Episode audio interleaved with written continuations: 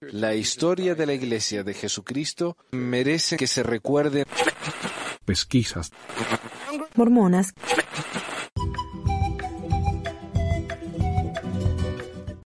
Hola a todos, bienvenidos al episodio 382 de Pesquisas Mormonas, versión jueves a la noche. Hoy es el 29 de febrero, mi nombre es Manuel. Y yo no sé si este será el primer programa que hacemos en un año bisiesto o en un 29 de febrero. Puede ser, ¿eh? porque no me acuerdo haberlo mencionado antes, así que este es un programa muy especial, diría yo. Eh, hoy vamos a hablar de noticias, pero antes quiero recordarles que estamos armando un grupito de WhatsApp para ayudar a víctimas de abuso físico, emocional y de todo tipo por parte de sacerdotes y líderes mormones. ¿Ok? Por favor, escríbanme con su intención de unirse, así les paso el dato a, las organizadoras del, del grupo.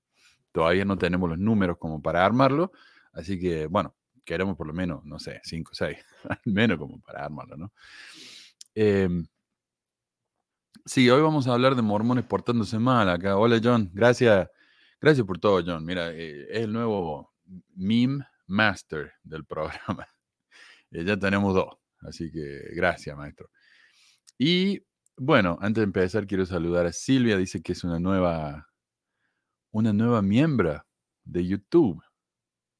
Me parece que esto tiene que ver con las membresías de YouTube. Ah, si no quieren unirse a Patreon, pueden unirse al grupo de... Eh, no es un grupo, es una membresía de YouTube en el que e, es, más o menos como Patreon y pueden tener eh, algunos libros de la, de la, iglesia que publiqué ahí, libros míos que escribí, perdón, que publiqué ahí eh, y otras ventajitas, ¿no? la ventaja mayor de las cuales es ayudar al programa. Así que gracias Silvia eh, estamos con nosotros Juan Díaz, Rosineide dice, Rosineide dice, saludos de Brasil, Manu. Alejandro dice, Shalom, debe estar desde Israel, me imagino, no sé, por algo dirá eso, ¿no? Eh, Dave, eh, saludos, bueno, gracias. Gracias a todos, acá mira, desde Ecuador, desde Neuquén, qué grande, allá el fin del mundo. Y bueno, hola Adriana. Buenas noches, directo hoy. Sí, los jueves de la noche, cuando haga programa, eh, los jueves de la noche será cuando, cuando se pueda, ¿no? No es como los domingos que es a las 11.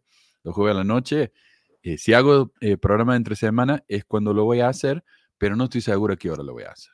Acá yo recién acabo de terminar el, ensayo y todo este, así que, o el, artículo este, así que por eso lo hice ahora. Así que bueno, empecemos entonces. Em, déjenme mostrar acá. a este artículo le llamé La iglesia dona su basura a otras iglesias. Resulta que la iglesia, y déjenme que les muestre aquel artículo, porque me resulta eh, interesante. La iglesia en Alaska. A ver, ahí va. Y quiero mostrarles el videito que han, que han puesto acá para que vayan viendo mientras compran. Espero que se escuche bien. Avísenme ustedes si no se escucha bien, pero como está en silencio me parece que se debería escuchar eh, normal. Bueno, bueno, este es el sitio de la iglesia. Dice el artículo en el newsroom, eh, es el, sitio de noticias de la iglesia. Dice, escucho bien, ok, gracias. Eh, la capilla de Brayton de la iglesia de Jesucristo está a punto para ser derribada o de ser derribada para construir una casa más grande del Señor en su lugar. Por lo que entiendo, hay un templo de esos chicos, de los que hizo Hinckley, y al lado del templo hay un centro de estaca. Entonces lo que van a hacer es derribar los dos edificios y hacer un templo más grande. Em, hace casi un año, Sheldon y Christine Fisher, siguiendo el ejemplo establecido unos años antes en California, no querían ver materiales del interior del edificio languidecer en el basurero. Christine sabía que se les podía hacer un buen uso en la comunidad. No sé quién será Christine. Eh, tenemos muchos amigos en la comunidad que hacen cosas buenas dentro de su propia congregación y al ayudarlos sabíamos que ayudaría a la fe y a la construcción de la comunidad, dijo Christine Fisher. Nos pusimos en contacto con nuestros amigos judíos, nuestros amigos musulmanes y todas estas otras religiones cristianas, así como con organizaciones sin fines de lucro, para ver qué necesitaban y la respuesta fue abrumadora. Estaban muy agradecidos, estaban muy agradecidos y estamos muy agradecidos de que lo estén tomando. Sé que siguió bendiciendo a la comunidad que esta capilla vivirá a través de estas otras organizaciones. Entonces, claro, miren qué bueno que somos. Acá tenemos la noticia de que nosotros, que somos eh, lo más grande que hay, estamos donando estas cosas a otras iglesias. ¿Ven? Otras iglesias no hacen eso. Nosotros sí. Miren qué bueno que somos. Eh, el artículo incluye el video este de personas llevándose los bancos, el púlpito a la cena y hasta las, eh, las maderas en la pared de la capilla. Ven, ahí lo pueden ver. El púlpito, ¿eh? eso creo que se lo lleva una iglesia musulmana, o un, no sé cómo se llamara. Em, claro, centro islámico. Ok. Bueno, y por supuesto yo tengo un par de comentarios acerca de esto. Gracias, iglesia, por donar su basura. Y digo basura porque el artículo mismo dice que si no lo donaban a estas cosas, iban a terminar languideciendo en el basurero. O sea, están donando basura. Y no es que estas cosas sean de mala calidad o estén rotas, pero si las iban a tirar de todos modos, entonces ¿para qué hacer tan, tanto eh, show ¿no? con esto? Eh, no es como que están gastando dinero para donar esto. De hecho, se están ahorrando dinero porque en el video se muestra cómo estas personas que se están llevando las donaciones las están destornillando, las están sacando de la pared, las están llevándose en camiones, cosas así, ¿no? Si estas personas no hubieran hecho eso, la iglesia probablemente le tendrían que haber pagado a alguien para que lo hicieran, ¿no? Para sacar toda esta basura.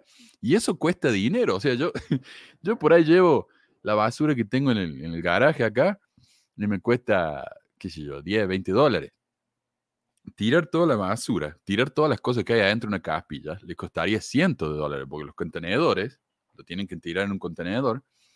Eso cuesta mucho dinero. El basurero no lo hace gratis a eso. Eh, entonces, discúlpeme el cinismo, pero yo no le veo tanta maravilla a esto que han hecho. Otra cosa que me parece muy interesante también, y me hace pensar en otra manera en la que Nelson se la manda a guardar a Hinckley, Después de que Hinckley corrigiera a Nelson públicamente en la conferencia, allá en los 90, me parece, la cuestión fue que Nelson dio un discurso en la conferencia diciendo, no nos llamen mormones, ese no es el nombre de nuestra iglesia. La conferencia siguiente, Hinckley dio otro discurso diciendo, está bien usar la palabra mormón, ¿qué, qué, qué problema hay? Es un apodo y los apodos tienden a durar. Básicamente lo contradijo públicamente, porque encima lo nombró el hermano Nelson dijo, bla, bla, pero... Y, bueno, y todo el mundo a, Hinckley lo veía como el abuelito dulce de la iglesia, ¿no? El más lindo, el más tierno, mientras que Hinckley se parece más al emperador Palpatine, no sé, de, de Star Wars. Y parece que desde que subió, Nelson ha estado cambiando todo lo que hizo Hinckley. Primero, pasando una regla nueva de que usar la palabra mormón es una victoria para Satanás. Entonces, si Hinckley pensaba que estaba bien usar la palabra mormón, toma, la cambio. y ahora ya es, no solamente no se debe, es una victoria para Satana. Qué tranquilo, ¿eh? Y ahora está derribando templos, los templos de Hinckley, porque Hinckley empezó a hacer estos templos chiquitos. Dijo, bueno, hay lugares muy remotos como Alaska, donde no pueden tener un templo. Entonces le hagamos un templo chiquito donde pueden realizar todas las ordenanzas y está todo bien. Y yo no veía problema con eso, eh, pero ahora Nelson dice, ah, ah vamos a derramar, vamos a derribar el templito y vamos a hacer uno a todo culo, como diríamos allá, enorme. Eh, un, templo bien grande como el, mm, del, Nelson, ¿ah? bien grande. Así, así que bueno. eh, está mesiánico, dice, claro, Shalom. Cuando me dicen Shalom, a mí ya empiezo a se me levantan las antenas.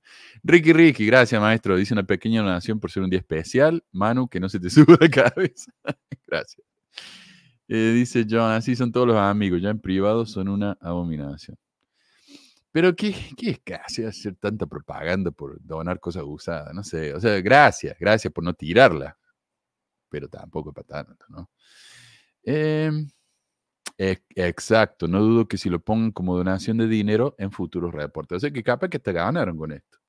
Sí, saludo de Río Negro, mira otro más de allá de la, de la Patagonia. Dice Alejandro Manu, recientemente la iglesia donó unas computadoras a un equipo de bomberos en Perú. Cuenta la leyenda que esas computadoras las usaba Pablo para mandar las cartas a los diferentes pueblos. Todos los líderes religiosos se parecen a Palpatín, también el Papa Ratzinger se parecía. A ver, mostremos acá. eh, perdón, quiero mostrar rapidito, por si no saben de quién estamos hablando. A ver. A ver si la encuentro. Ahí va. Déjenme que les comparto acá el. Ahí va. ¿Está ve? Es el emperador Palpatine.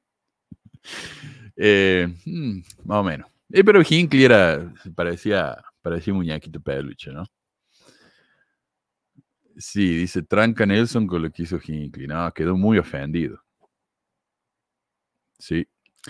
Rusty ahora puede cambiar lo que quiera porque no está Hinckley. Así es, así es, exactamente. Bueno, esa fue la primera noticia, pero no la última. Sigamos. Próxima. Director del Pathway resultó ser tremendo extorsionador. Veamos. El Salt Lake Tribune publicó un artículo. Ahora voy a checar un poco la, la- el cabezón mío acá, si se ve mejor la cuestión esta. Ahí va. Perdón. Director del Pathway resultó ser tremendo extorsionista, dije. El Salt Lake Tribune publicó un artículo sobre Brian Ashton. Ahí está el tipo. Presidente de BYU Pathway Worldwide. Por si no saben, el Pathway es una empresa, no es una empresa, es, un- es una parte de la BYU, que es la Universidad de la Iglesia. Eh, y hacen cursos online en básicamente todo el mundo, creo yo. Y esos cursos son muy baratos. Y supuestamente esos cursos te ayudan a capacitarte para conseguir trabajos buenos en todo el mundo. No sé si, si esto se considera como una universidad o algo así, pero es lo que, dice, lo que dicen ellos, ¿no? Que ellos ofrecen capacitación. Bueno, y me imagino que queda bien decir que uno se graduó de una universidad estadounidense, por más que sea un, un certificado, ¿no? ¿no? Pero resulta que este hombre, el Ashton, antes de trabajar para la iglesia, tenía una empresa que se llamaba Corrective Education Company o Compañía de Educación Correctiva o CEC. Cofundada por Ashton, proporcionaba un sistema de justicia restaurativa para ladrones en tiendas, asociándose con grandes minoristas como Walmart y Bloomingdale's. El programa ofrecía a los ladrones la opción de pagar entre 400 y 500 dólares por un curso educativo en video en lugar de enfrentar posibles consecuencias legales. Y yo voy a explicar bien más adelante, pero mira, lo que ellos hacían era, si agarraban a alguien robando, le decían, tenés dos opciones, llamamos a la policía y te denunciamos, o haces el curso este, el cursillo este. Te va a costar entre 400 y 500 dólares, pero no llamamos a la policía. Sí, me parece que te conviene. Otra cosa, el Walmart, el Bloomingdale y todas las empresas con las que estaban ellos asociados recibían un porcentaje, que por lo que escuché era de entre 10 y 100 dólares.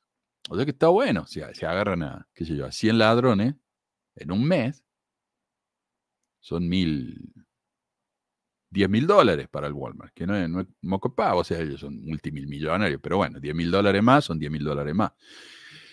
En 2017, un fallo judicial consideró las prácticas de CEC como detención ilegal y extorsión de manual, según la ley civil de California. El programa detenía a individuos más allá de los límites legales. O sea, eh, acá, por ejemplo, le voy a contar mi experiencia. Yo fui una vez a un súper, uno de esos supermercados de descuento que acá que te venden cosas casi vencidas o medio rotas. Y mi hijito estaba eh, en, una, en una caja donde ponían muchas cosas de electrónica, tiraban ahí básicamente. Y él agarró y se puso a jugar con un, con un receptor de Bluetooth. Esto ya fue hace como 15, 13, 12 años. Él era chiquito. sí, 12 años, al menos 10, pero algunos 12. Y, y lo sacó de la caja, se puso a jugar. Entonces yo lo agarré y le puse en la caja, como me vieron así, viste, manejando la cuestión esa, eh, me empezaron a seguir. Y cuando salí de la tienda, me llamaron. Me decían, vení acá. Me llevaron para atrás de la tienda y muy curioso, porque yo mientras caminaba por la tienda eran todos latinos los que estaban atrás de la tienda. No había ni un gringo ni por casualidad. Los policías eran gringos. Bueno, policías, no eran policías, son empleados del lugar ese. Y me dijeron, te encontramos robando. Le digo, ajá, sí, te encontramos robando y tienes dos opciones. Básicamente lo mismo. Te llamamos a la policía o pagas una multa al supermercado. Diferente, ¿viste? Una multa que yo, no sé, cuánto me cobra 100 dólares, algo así. Y yo le dije, no, yo no voy a pagar porque yo no, no robé nada. Y me dijeron, bueno, te vamos a tomar los datos. Yo digo, mire, acá está, revísenme los bolsillos, acá están los... Y yo no voy a pagar. Y me dijeron, bueno, te vamos a tomar los datos, ya te va a llegar la, carta de la policía. Nunca me llegó, porque no encontré nada. O sea, eh, si yo hubiera sido alguien un poco más, más temeroso, digamos, tal vez le pagaba los 100 dólares ahí, mismo. Entonces, eh, tienen ellos, los supermercados por lo general, tienen un, cuartito donde está el guardia mirando las cámaras y cuando te agarran te llevan a ese cuartito. Pero no te pueden tener por mucho tiempo ahí. Te pueden tener hasta que llamen a la policía y la policía venga y hable con vos, que serán 10, 15 minutos, no más de eso. Esto lo tenían a la gente ese por horas. Eso es ilegal. Bueno, volviendo a esto. Mm, y recolectaba dinero a cambio de no llamar a las autoridades. La compañía fue acusada de presentar a los detenidos con la peor opción posible, tener que pagar abogados, ir a la cárcel, tener sus antecedentes destruidos por el crimen que habían cometido, etc.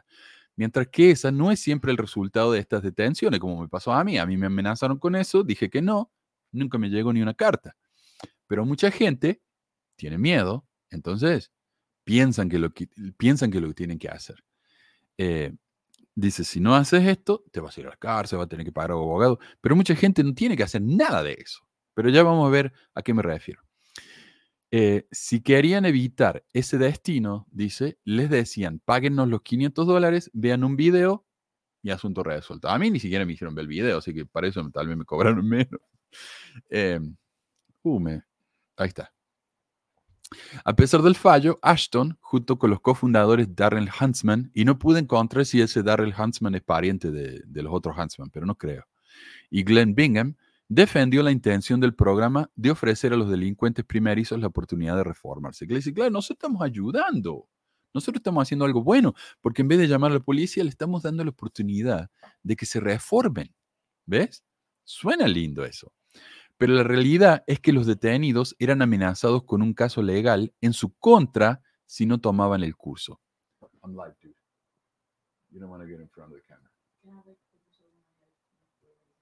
What do you want to do? Go to the couch? Ok, mi hijo quiere ir al sofá. ¿eh? Está en vivo esto, gente. ok. Em, a ver. Pero en realidad es que los detenidos eran amenazados con un caso legal en su contra si no tomaban el curso. Según el artículo, a los detenidos se les decía, necesitas saber que las consecuencias legales del robo son graves, duraderas y pueden incluir cualquiera o todos los siguientes. Participación de la policía, tiempo en la cárcel, un juicio costoso, multas altas e incluso antecedentes penales permanentes. No se describe en estos videos, dijo Herrera, la existencia en muchas ciudades y condados de California de programas estatales que permiten a muchos delincuentes primerizos evitar los antecedentes penales de forma gratuita. La disponibilidad de un abogado gratuito o el hecho de que el enjuiciamiento no era de ninguna manera un hecho. Claro, si vos robas una cierta cantidad, como una cantidad muy chica, no te vas a ir a la cárcel por eso. Capaz que te, cobren una multa y listo. Eh, no sé. Pero claro, él decía, nosotros estamos dándole oportunidad a los, a los ladrones primerizos, pero el Estado ya les ofrecía eso, y gratis. Algunos de los casos eran directamente crueles. Em, el artículo cita el caso de un hombre que dijo, no sé cómo voy a poder conseguir el dinero, dijo una persona en los documentos de la corte, y no quiero ir a la cárcel. Otro dice, estoy sin hogar. En un caso reportado por el, el Los Angeles Times, una mujer que estaba comprando en Goodwill. Goodwill es un tipo de tienda aquí que se llama un pawn shop. No, no pawn shop, eh, thrift shop, en lo que la gente dona. Digo, bueno, tengo un montón de cosas en la casa que ya no me hacen falta, ropa, muebles, lo que sea, electrónico. Voy y los, y los llevo a esta tienda. Y ellos lo venden. Entonces así se ganan su dinero, ¿no? Y son todas cosas usadas, muchas, muchas veces son cosas sucias, ¿viste? Medio arruinadas, pero por ahí encontrás tesoro, ¿viste? Cosas lindas ahí. Y resulta que una mujer estaba comprando en el Goodwin, fue presionada para que se inscribiera en el programa después de olvidarse de pagar por algunos artículos que en conjunto totalizaron menos de 7 dólares. Otra, descrita en documentos judiciales, encontró en una situación similar después de salir de un pago automático de Walmart, eso que tenés que cobrarte vos mismo, sin escanear todos los artículos de su carrito, incluidas unas bolsas de pan y unas cajas de agua para la fiesta de cumpleaños de su hijo.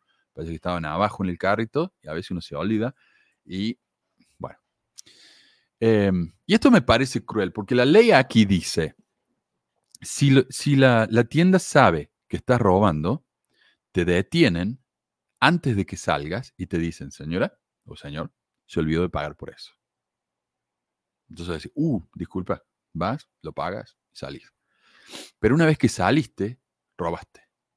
Entonces ahí te agarran. Entonces muchas de, esta- de estas compañías lo que hacen, te esperan afuera.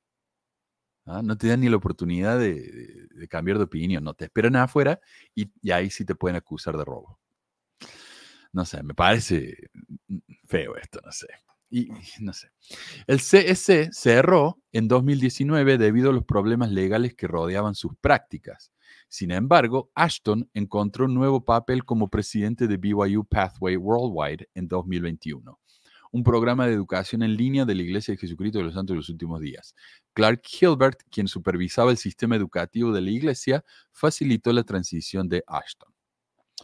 El fallo judicial estableció que a pesar de sus supuestas buenas intenciones, CSC violó la ley de competencia desleal de California al hacer sentir a los sospechosos que les convenía pagar y ser detenidos por esta gente durante un tiempo prolongado.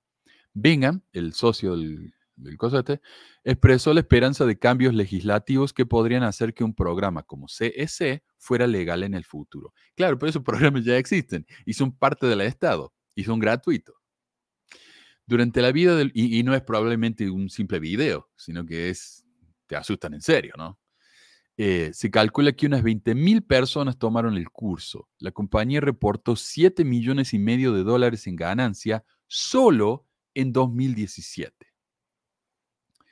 El ascenso de Ashton en el sistema educativo de la iglesia fue facilitado por su conexión con Clark Hilbert, como dije, el comisionado de educación de la iglesia. BYU Pathway Worldwide tiene como objetivo proporcionar educación asequible a personas de todo el mundo, independiente, dice, de su afiliación religiosa. Pero quién sabe del Pathway fuera de la iglesia. Pero bueno, e- e- ellos dicen eso, ¿no? Para quedar mejor. A ver, ¿qué dice acá la gente? Acá en Uruguay son las 12.40 de la madrugada. Uh, y ahora serán las 12.50. Hola, dice Tiberio. ¿Cómo anda, maestro? Em, no entiendo esto. La iglesia del Señor ayudando a la iglesia del diablo. Ah, claro, porque solo hay dos iglesias. Excelente punto. Lo bueno que eran latino, a mí me hubieran puesto nervioso que me detuvieran gringos, mi color de piel y acento no son el correcto. No, sí, era, era, fue feo. Incluso yo vi cuando, cuando estaba caminando, ahí me metieron atrás, una señora, una señora que habrá tenido unos 60 años sentada ahí, no sé si habrá estado esperando a su, a su esposo, a su hijo, pero qué feo, loco, qué situación horrible. Em, John dice, pedían mordida, como se dice vulgarmente en México. Es cuando le pagas a los policías para que no te multen y, le- y les pagues a ellos. Claro, suena como eso, ¿no? Suena como eso, la verdad. Em, Manu, ¿sabes del maestro de música de que, BYU que dejó la iglesia y estaba invitado para un evento, pero al renunciar a la iglesia ya no incluyeron el evento? No, pero, a ver, déjame que lo anoto, porque si no sabes, ¿sabrás el nombre? Me estaría bueno, me haría un poco más fácil la, investigación. Ahí va. Em, o sea, pregunto yo, ¿todos son malos? ¿La iglesia es mala o somos los seres humanos los que hacemos quedar mal a la iglesia de Jesucristo? Em, yo diría, Juan Pineda, si esta es la iglesia de Jesucristo que dice tener el don de discernimiento, tal vez llamarían a líderes que no son tan problemáticos, ¿no? Me parece a mí. Y ya vamos a hablar de más, porque esto no es nada. A todos estos mormones, dales tantito poder y se corrompen. Y el Pathway, ¿cómo lo promocionan en México? Eh, ¿Qué dice John? La, gente es mala, pero es irónico que la gente que se hacen llamar santos lo sean. Y por estadística y su número tan reducido, es sorprendente lo común que es cuando debería ser menor. Sí, la iglesia, ¿cuánto? El 0.1% del mundo, de la población mundial, porque son 17 millones, comparado con 8 mil millones. A ver. Bueno, acá hablando de, teología. Bien. en los comentarios. Claro, ¿eh? como dice Martín, ¿cómo se nota que existe la revelación en la iglesia? No hay duda. Pero esto, esto en realidad, ellos sabían de, de- este hombre. No, no, yo no dudo que la iglesia, cada vez que eh, presentan a alguien para que sea líder, lo investigan a mano poder. Tienen que haber sabido. Y lo contrataron igual. No sé, será Curra, ¿viste? Como dice que parece que era amigo del Gilbert ese, que era el director de la educación en la iglesia. Tal vez, tal vez. Bueno, próximo caso. Ya hemos hablado mucho de Ruby Frankie, pero hay una actualización. Dice el artículo, Ruby Frankie, una popular momfluencer, que sería una influencer eh, mamá. Antes estaban los mom- mommy bloggers, que eran los blogs que hacían ¿no? Eh, la- la- las mamás que se quedaban en la casa con los chicos y ponían todas las, las manualidades que hacían con los chicos, la- la- las comiditas, las decoraciones, cosas así, ¿no? las fiestas de cumpleaños. Ahora eso ya no, no existe. Blog, ¿quién miércoles eso? Entonces todo el mundo está en YouTube o en TikTok. Bueno, esta mujer estaba en YouTube enseñando a la gente cómo criar a sus hijos. Y de hecho era socia de una psicóloga que también enseñaba cómo criar a los hijos y de hecho daba una clase, como ya mostré yo en, el programa eh, que hablé de ella, en el que te cobraban muchísimo dinero para ser mejores padres. Bueno, la socia de ella, la, la psicóloga esa, está en la cárcel también. Eh, bueno, dice, lloró en el tribunal cuando fue sentenciada a hasta 30 años de prisión por abuso infantil y que un fiscal describió como condiciones de campo de concentración para sus hijos. Era cruel. Era cruel, los tenía con tanta hambre que los chicos escaparon de la casa donde los tenía atados para rogar comida a los vecinos. Millones de personas seguían los altibajos de la crianza de los niños con Frankie, una madre de seis hijos de Utah que creó el popular canal Ocho Pasajeros, porque tenía seis hijos.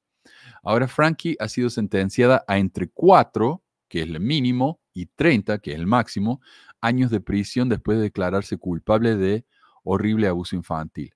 La sentencia máxima según las pautas eh, estatales. Una consejera, acá está, eh, consejera, o sea, counselor sería una terapeuta, con la que hacía videos de consejos para padres, Jo- Jody Hildebrandt, también se declaró culpable de abuso infantil y recibió la misma pena de entre 4 a 30 años de prisión. Eh, tranquila, ¿no? Bueno, volvemos a los comentarios a ver qué pasa. Dice Luna, aparte te piden hacer instituto para acceder al pathway, o al menos eso me dijeron alguna vez. Hola a todos, mano, ¿dónde está el número de WhatsApp para escribir? Ahí, abajo, ahí está pasando justo ahora mismo. sí se puede, sí, sí, sí. Eh, oh, TikTok, no tengo más TikTok. No sé por qué está eso ahí, déjame que lo, borre. Eh, si ese me lo hizo Carlos, viste, Eh, en aquellas épocas. Ahí va. Bueno, ahí volvemos. Dice John, lloro por las consecuencias de sus actos, no porque estuviera arrepentido. Oh, lloró por las consecuencias de sus actos. Mira, yo, yo escuché, eh, yo escucho mucho el programa este eh, esta semana en Mormones, y porque me encanta, porque son todos mormones, pero son bastante honestos, para ser honesto. Y ellos decían, pero en este caso dijeron, ella dijo que la habían engañado, la habían atrapado y la habían engañado. Y ellos dijeron, a mí me parece que cuando los mormones hacen cosas como esta, por lo general es porque los engañaron. O sea, si un mormón hace algo malo es porque alguien lo forzó a hacer algo malo o les lavó el seso, lo cual me parece tan curioso, tan revelador, porque uno podría decirse, ¿y por qué los mormones son tan fáciles de engañar? ¿Habrá algo en la cultura de la iglesia? Ojalá le den los 30, pero no se lo van a dar. Le van a dar los 4 y le van a largar y le van a dar 26 años de libertad condicional. Eh, muchas gracias, Totón. Eh, David dice, la iglesia sud comienza a perder el rumbo. Hoy lo que duró años enseñó va cayendo. Carl Jung decía, usan máscara y cubren sus sombras, males morales en el inconsciente. No, dice, abriste un, TikTok, ya lo hice, pero mira, recibí tantas quejas. Ponía videos que no eran nada, nada negativo, nada malo. Era simplemente contando estas cosas que estoy contando acá y me lo, cerra, me lo, me lo bajaba en el video, constantemente, hasta que me cerraron el canal. Digo, nada, no vale la pena. Manu, me salvaste de donar 10% de mis recursos por vida. Qué grande. Bueno, ya que te ayudé tanto, me podría dar un 1%. no, chiste, chiste. Esto es gratis. Eh, el negro dice, Manu, un saludo de Rosario y Santa Fe. ¿Dónde anda Luis y Silvia? Eh, mm, Luis y Silvia, mira. Ahí está, no sé, me parece que se me ofendieron un poco cuando, cuando Silvia se me, empezó a decirme que las mujeres trans no son mujeres y que eso es un insulto a las mujeres. Y después dijo que, que como el esposo le hicieron un corazón, una, operación de corazón abierto, eso era obviamente un milagro. Yo dije, no, es ciencia. Y me parece que se me ofendió. Así que lo siento. Eh, ese acento es de Córdoba. Mira, estoy, estoy, en Estados Unidos desde el, desde el 2000. ¿Qué año vine acá? Ya ni me acuerdo.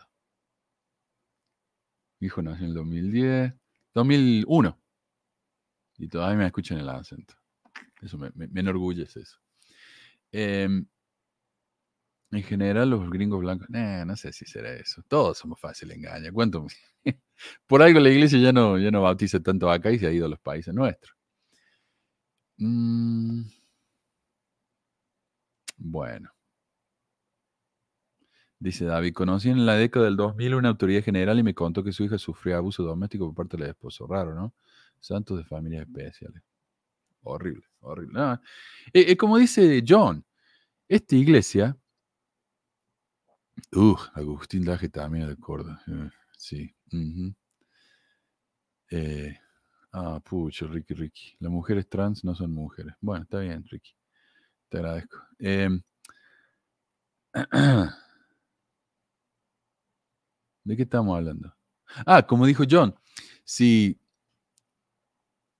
si la iglesia es, ayuda tanto a la gente a cambiar y mejorar, el porcentaje de criminales mormones debe ser muy inferior al porcentaje de la sociedad en general. Pero la diferencia, no, hay diferencia. Incluso entre los divorcios, eh, todo lo mismo. Entonces, ¿para, ¿para qué nos sirve? Bueno, sigamos el próximo. Líder mormón hace campaña para político conservador. Los republicanos del condado de Davis están enfrentando escrutinio por una cena de recaudación de fondos del sábado en la que el fiscal general de Texas, Ken Paxton, aparecerá junto a un líder emérito de la Iglesia de Jesucristo de los Santos de los últimos días. La intriga, dice el artículo. En los anuncios, el partido utilizó el título ministerial del exfuncionario de la Iglesia. Acá está, ¿ves? Dice Elder, Elder Tad R. Callister. Elder que según los críticos entra en conflicto con las afirmaciones de neutralidad política de la iglesia. Si él hubiera dicho, ok, Don Tad Callister, ok, es un ciudadano común, laico, digamos, pero la cagaron cuando pusieron elder. Ahí está representando eh, a la iglesia. La controversia surgió el miércoles cuando un reportero de Salt Lake Tribune compartió un volante en X que promocionaba la aparición de Paxton este fin de semana con el Elder, Tad R. Callister. Callister fue el presidente general de la Escuela Dominical de la Iglesia de 2014 al 2019 y ocupó otros puestos de liderazgo de alto rango. Es autor de varios libros y sigue siendo influyente en las comunidades religiosas de Utah. Presidente general de la Escuela Dominical es uno de los, diría yo, 20 cargos más altos de la iglesia a nivel mundial. ¿Qué pasó? Dice, mientras los críticos argumentaban que el partido usaba el, honorífico, perdón, el honorífico, el honorífico para vincularse con la iglesia, los republicanos del condado de Davis compartieron un volante editado en el que se eliminaba la palabra elder. Accidentalmente utilizamos elder cuando hicimos la primera versión del folleto, escribió el partido. La versión que están utilizando está desactualizada. Sí, pero, aclara el artículo, la versión sin editar permaneció en las redes sociales todo el día. Así que si fue un error, se podrían haber dado cuenta antes. Lo que se dice, este no es el tipo de error que ocurre si no intentas habitualmente dar a entender que la iglesia apoya tus causas partidistas, escribió Jared Cook, un abogado santo de los últimos días, en Rochester, Nueva York parece que se cruza una línea cuando las autoridades generales, incluso las eméritas, son oradoras en eventos políticos para recaudar fondos, añadió David Osler, ex líder de la iglesia local y presidente de misión. O sea, un presidente de misión criticando a un... Y compartir el cartel con Paxton es incómodo, dado sus problemas éticos en Texas. Para aclarar, este tipo, acá arriba, él dice, el fiscal general de Texas, Ken Paxton, ha estado envuelto en batallas legales durante varios años. Uno, alegaciones de fraude de valores. En 2014, Paxton admitió no haberse registrado ante la Junta de Valores del Estado de Texas. Estaba solicitando clientes para una empresa de inversiones llamada Maury Capital Management sin el registro adecuado. Paxton recibía una comisión del 30% por llevar inversores a la empresa. O sea, este es un hombre muy influencial, vendiéndole las inversiones a la gente y ganando un 30% por hacerlo. Eh, y la empresa estaba dirigida por su amigo y donante de campaña, Fritz Mowery. Mowery, M-O-W-E-R-Y.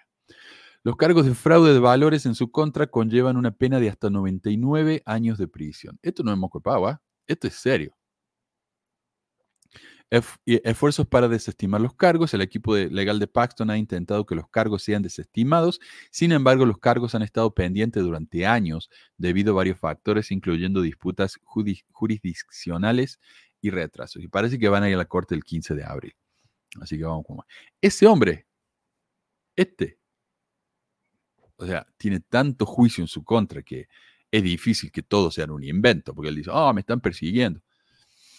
Eh, con este tipo comparte el, el, cartel, la cartelera, el, el, el Elder. En resumen, Ken Paxton enfrenta graves consecuencias legales relacionadas con el fraude de valores. Y también leí por ahí, y no son chismes, estas son acusaciones serias, de sobornos y malversación de fondos. Contexto. Aunque la Iglesia rechaza los vínculos, partidistas, se ha alineado política y legalmente con causas conservadoras y sus miembros en Estados Unidos son abrumadoramente republicanos. Desde que fue relevado como autoridad general de la Iglesia, Callister ha servido en la junta directiva del grupo Ciudadanos de Utah por la Constitución. Uh, perdón. perdón.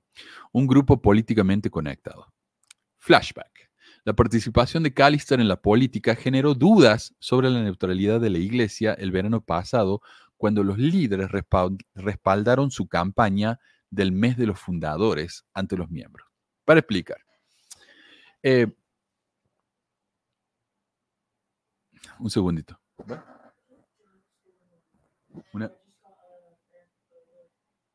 Uh, estamos con tormenta. Más nieve. 6 pulgadas de nieve. Bien ahí. I am live, dude. I am live. Ok. La participación de Callister. Oh, sí, el mes de los fundadores. Ok, expliquemos. El mes de los fundadores es algo que quisieron hacer eso, porque dicen, bueno, mira, tenemos el mes, eh, febrero es el mes, eh, le dicen Black History, o sea, historia negra, el mes de la historia negra. Tenemos el, el desfile del orgullo. Tenemos eh, causas como esa, ¿no? Entonces ellos dicen, oh, pero si vamos a celebrar cosas como esa, entonces celebremos a los blancos, celebremos a los hombres, celebremos a, a los que no son gays, celebremos esto y lo otro. Y una de las cosas que querían celebrar ellos es el mes de los fundadores de la patria. Porque ya no se... Ese es el día de los presidentes. Es feriado, la gente no va a trabajar ese día.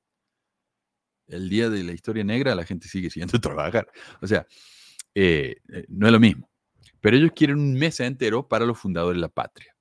Pero el grupo que hizo eso, que hizo ese evento, e, era como un proyecto de ley, más o menos, se llama Why I Love America o Por qué amo a Estados Unidos. Y es un grupo partidario con vínculos ultraderechistas.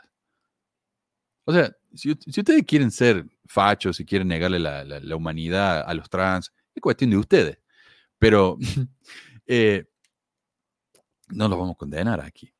El problema es que la presidencia del área de Utah, de la iglesia, apoyó este evento. Mandó una carta a los barrios promocionando este evento, a pesar de que se la pasan diciendo que ellos no toman partido. De hecho, el artículo de Axios continúa. El grupo detrás de la campaña incluía a varios activistas de derecha de alto perfil, pero a ningún demócrata, informó el Select Tribune en julio. También invitó al destacado nacionalista cristiano David Barton a hablar en un edificio propiedad de la iglesia, pero cambió de ubicación después de quejas de participación política. Cuando dicen cosas como nacionalista, ahí estamos hablando de gente que es bastante extrema. Un nacionalista cristiano es una persona que quiere que este país sea un país cristiano. Lo que significa que si alguien no es cristiano, va a sufrir algún tipo de consecuencia. Tal vez no, reciba los mismos derechos de, adorar o lo que sea, ¿no? Eh, este país no tiene una religión oficial por alguna razón. Pero ellos quieren que este no solamente sea un país cristiano, sino que sea un país para cristianos. El otro lado, dicen ellos, los demócratas de Utah hacen lo mismo, respondió un usuario de, X, publicando en las redes sociales que identificaban a un pastor negro elegido para la legislatura estatal como Rev. Entonces dice, claro, ¿por qué no puede un elder que si ya se llama en, la, en el cartel dice Elder Callister, ¿por qué él no puede participar en una, en una cena para juntar dinero para un ultraderechista cuando esta persona hizo campaña política, y él fue representante de Ogden, hizo campaña política con el título reverendo. ¿Ves? Los demócratas son iguales. Este es el problema. Este hombre se candidateó en 1976. Hace casi 50 años. Díganme ustedes ahora, en este día, cuando hay un eh, reverendo o ministro o pastor que se esté postulando para algún cargo. O sea, las cosas cambian con el tiempo. Este es el caso más nuevo que pueden presentar. Además de eso, este hombre no pertenecía a una iglesia que se la pasaba diciendo que ellos no, no, toman partido, eh, posición política. La iglesia sí, la iglesia mormona sí. Entonces, me parece a mí, no es lo mismo. Y antes de pasar a la última noticia, eh, voy a leer unos comentarios más, que hay bastantes. Eh, dice, se parece un poco al acento que tenemos en la selva del Perú, como Iquitos. Había escuchado sobre esa comparación y vaya que sí era cierta.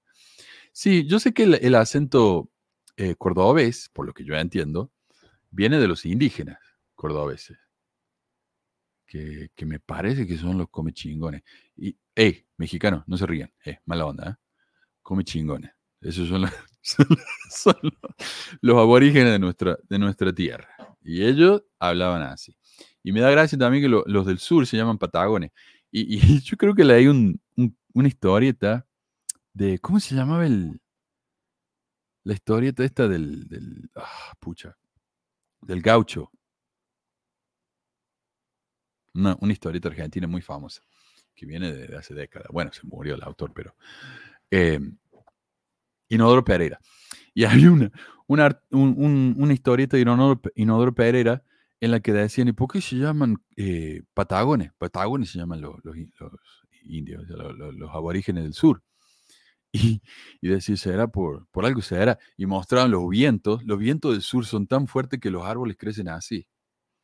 Entonces, claro, para que alguien se pueda mantener en pie con semejante viento, tiene que tener unas patas bien grandes. Por eso se dice, se llamaban patagones. Pero bueno, como chingón está muy bueno. Eh, gracias a las redes sociales nos hemos dado cuenta de muchas cosas que por años encubrió la iglesia.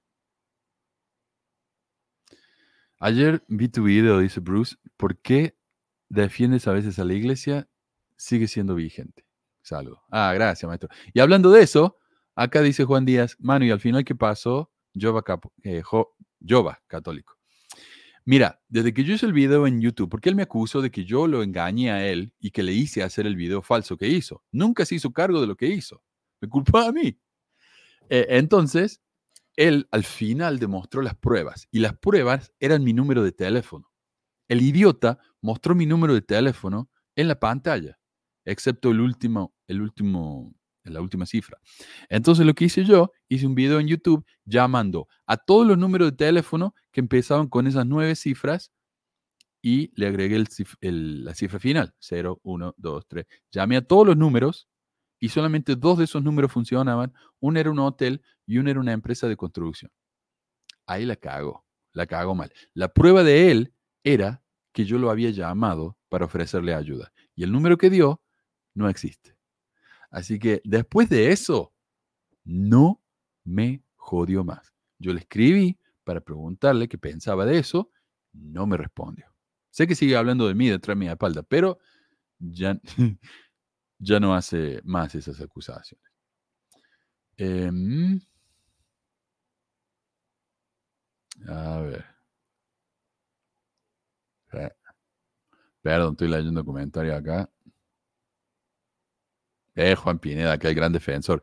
La diferencia no lo hace la iglesia. La iglesia no cambia a nadie. Es un buen testimonio el que logra un verdadero cambio de corazón, pero cuando se tiene poder, el poder corrompe. Bueno, ¿a qué poder te referís? ¿Al poder del liderazgo en la iglesia?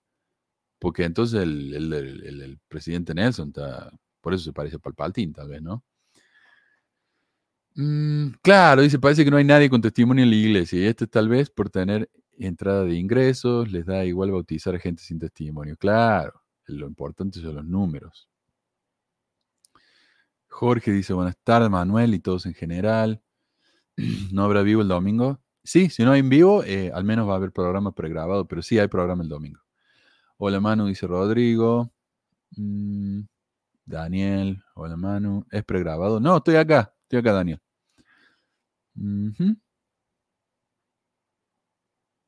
A ver. Un país cristiano como el cuento de la criada. No, gracias. la verdad. Jorge dice, acá llegando el trabajo y tenga su like. Gracias, maestro. Bueno, los come chingones, sí. Inodoro Ferreira de Fontana Rosa, exacto. Tienen doble moral. Dicen una cosa, pero hacen otra. ¿Sabes qué lástima? Para mi cumpleaños, mi hermano me regaló, no, para Navidad, me regaló el todo Mafalda, que yo lo tenía. Se me rompió, así que me lo regaló de nuevo. Me, me mandó una copia nueva. Y yo le tenía gana al, al todo Inodoro Pereira. eh, Fontana, perdón, sí, al todo Inodoro Pereira, que es un libro así grueso, viste, grande. Parece que no lo publican más, así que las copias que venden son de cientos de dólares. Me tuve que conformar con la Mafalda otra vez. Última noticia, y para esta yo les doy una advertencia, porque esta sección habla de abuso infantil por parte de un líder de la iglesia. Así que esto es demasiado incómodo. Esta tal vez sea la mejor opción de, irse, ¿no? Y gracias a todos. Bueno, según el Daily Voice, acá le voy a poner la foto del imbécil este.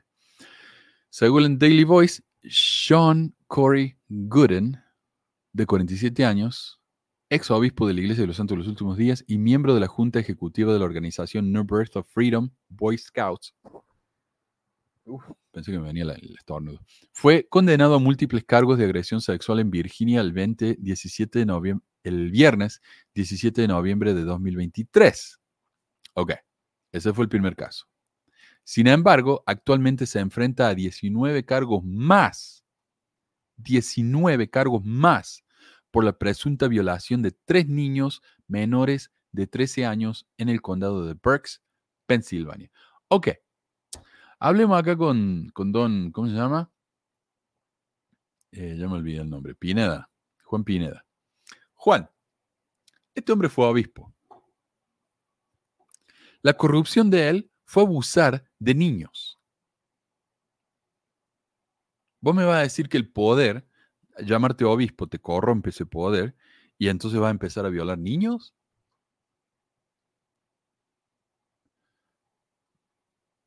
Yo no sé si eso existe, maestro. Otra cosa. Eh, como decimos, la iglesia dicen que tienen el don de... de ah, pucha, lo acabo de decir, ya me olvidé. No, esa es la memoria que tengo. Eh, no, no me acuerdo. Ya me lo van a decir ahí abajo. ¿Cómo puede ser entonces que el porque el profeta, ¿no? Tiene que aprobar los obispos.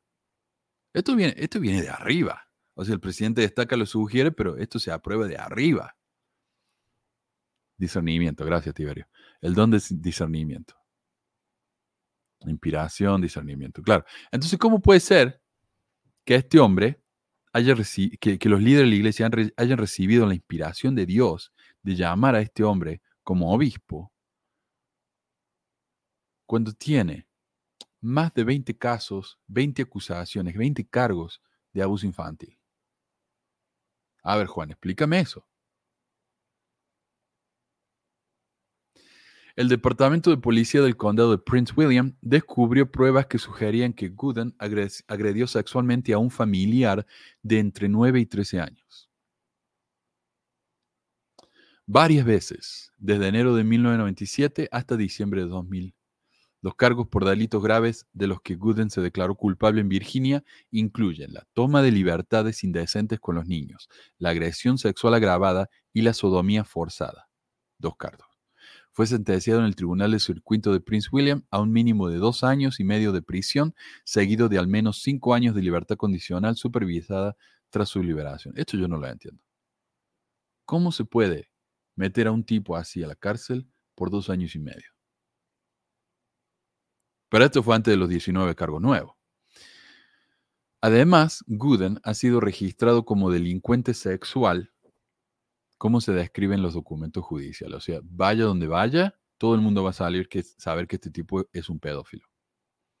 Ahora Gooden también se enfrenta a 19 cargos relacionados con la violación de tres niños más.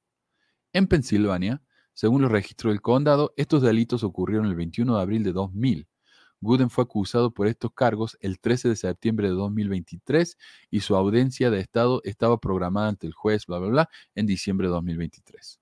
La revelación de los actos atroces de Gooden ha enviado ondas de choque a través de la comunidad, lo que ha suscitado preocupaciones sobre la seguridad de los niños y la posible presencia de abusadores en posiciones de confianza. Ya lo hemos dicho mil veces. En la iglesia se nos enseña que respetar a los líderes. El obispo es el padre del barrio. Ellos son, de nuevo, llamados por Dios. Entonces uno confía en esta gente ciegamente, al punto de que uno deja que sus niñitos entren a la oficina de estos tipos para que los entrevisten tras puertas cerradas. Y la mayoría de las oficinas de obispo todavía no tienen una ventana. La revelación de los actos atroces de Gooden, oh, ya lo dije. Los procedimientos legales, tanto en Virginia como en Pensilvania, desempeñarán un papel crucial para hacer justicia a las víctimas y garantizar la seguridad de los demás. Así que bueno. Em, dice Elisa, en mi barrio hubo un caso igual, solo que yo ya era inactivo, pero sí fue misionero. En mi barrio hubo muchos casos, un caso doloroso fue a la cárcel, pero asistí al templo. Eh, mira, es un caso muy interesante que de todo este tipo de lo que hemos hablado, bueno, el nuevo director de la Pathway no hizo ningún crimen, digamos, fue encontrado culpable de, pero bueno, también dijimos que el Elder Ballard fue encontrado culpable de, de- de hacer fraude y fue apóstol. Pero ninguna de estas personas fue comulgada. Este tipo sigue en la iglesia. El otro, el, la, la Frankie, sigue en la iglesia. No la han excomulgado. Así que hay una especie de doble estándar, ¿no? Diría yo. Al tipo este, Tim Ballard, lo excomulgan porque mencionó que él tenía negocios con, con el otro Ballard y eso a la iglesia no le gusta. No, no nos metan en eso. Pero si son padres abusadores, eh, está bien. ¿Qué le va a hacer? Eh, a ver. Dice, qué raro. Es como si ese don fuera un invento y solo los escogen al dedazo. Ojalá Juan Pineda o algunos otros nos puedan demostrar que estamos equivocados. Yo les he contado la historia, pero cuando yo estaba en la misión, eh, me contaban los, los eh, y ya nos contarán acá gente que hayan sido eh, asistente del presidente, que la manera en que ellos eligen los cambios es, oh, mira, este tipo estaba en esta, en esta área mucho tiempo, así que lo saquemos. ¿A quién vamos a poner? Uh, este estuvo acá hace mucho tiempo, así que lo cambiamos. Esos son los cambios misionales en la iglesia. Y a mí me enseñaron que cuando uno iba a la misión, a uno lo ponían en los barrios o en la misión, no donde uno quería ir o donde uno deseaba, eh, soñaba con, con viajar, sino que uno lo ponían donde los espíritus con los que nosotros habíamos hablado en la preexistencia nos esperaban. Entonces a mí me mandaron al sur de Chile porque la gente que yo bauticé era gente que había hecho pacto conmigo antes de la, de la vida, de esta, de en la preexistencia, para que nos encontráramos y yo los convirtiera a ellos. Entonces, yo tenía que trabajar duro para encontrar a esa gente, porque imagínate, si yo voy a la misión y desperdicio mi tiempo, esa gente a la que yo le prometí bautizarlos, le fallé. Y esa culpa que te meten. Pero si yo supuestamente tengo que estar en esas áreas, porque me están esperando, eso de andar cambiando gente al azar, bueno, ellos dirán que eso es la revelación. Pero no sé. No tenemos tipo este. Así que yo no sé. Juan Díaz dice, ¿dónde está la revelación de la estaca de la primera presidencia que firma los papeles para los obispos? Ahí está. Si les toca su dinero, ahí sí te como. Las autoridades de la iglesia son asquerosas. Tocar el dinero y criticar a los líderes. Esas son las mejores dos maneras de que te excomulguen. Luna dice, vuelvo a decir, todos esos casos los manejan desde sus juicios mormones y calladito porque ni hay que manchar la reputación de la iglesia. Exacto. Edmundo dice, sí, comenzaba a bautizar un poco y te llamaban de líder de distrito. Le caías bien al presidente y asistente de una. Yo nunca pasé al líder de distrito. Y no les caiga mal a, los asistentes porque te mandan a las zonas de castigo, como me pasó más de una vez. Mauricio dice, voy llegando, saludos Manu, me encantan estos temas de mormones malvados. Eh, Armand dice, eso nunca lo entendí. Ah, este es el vampiro, ¿no? La entrevista con el vampiro, Armand Stan. Nunca lo entendí. ¿Cómo pueden perdonar a un abusador? Lo perdonan y entra al templo y ya, como si no hubiera pasado nada. Pero los homosexuales no pueden ser líderes de los hombres jóvenes. Allá me andan diciendo que los homosexuales no son humanos también. David, gracias Manuel por la información. De no ser por tu programa, no lo sabríamos y llegarían muchos después. Tiberio dice, esto es una mentira terrible para extorsionar a la gente pobre. Mario dice, se dice que el profeta ora por cada misionero que manda sus documentos para saber a qué misión irá. Pura falsedad. Y el último que vamos a leer, dice Silvana, entonces de mí se olvidaron en mi última área porque me dejaron seis meses. ah, sí, el Estad es uno y Arman es el otro. Bueno, esa es la entrevista con el vampiro. A mí me encanta esa película. Eh, bueno, de nuevo, gracias a, a Ricky por el super sticker. Y de nuevo, gracias Silva por suscribirse a, YouTube. Eh, gracias a todos por los comentarios. Y bueno, nos vemos el domingo. De una que nos vemos. Así que eh, cuídense, un abrazo a todos y no sean como esta gente, ¿ah? No sean como los mormones que se portan mal. Sean como nosotros que nos portamos mal, que al menos nos portamos mal de una manera que no nos van a mandar a la cárcel. Eh, cuídense. Adiós.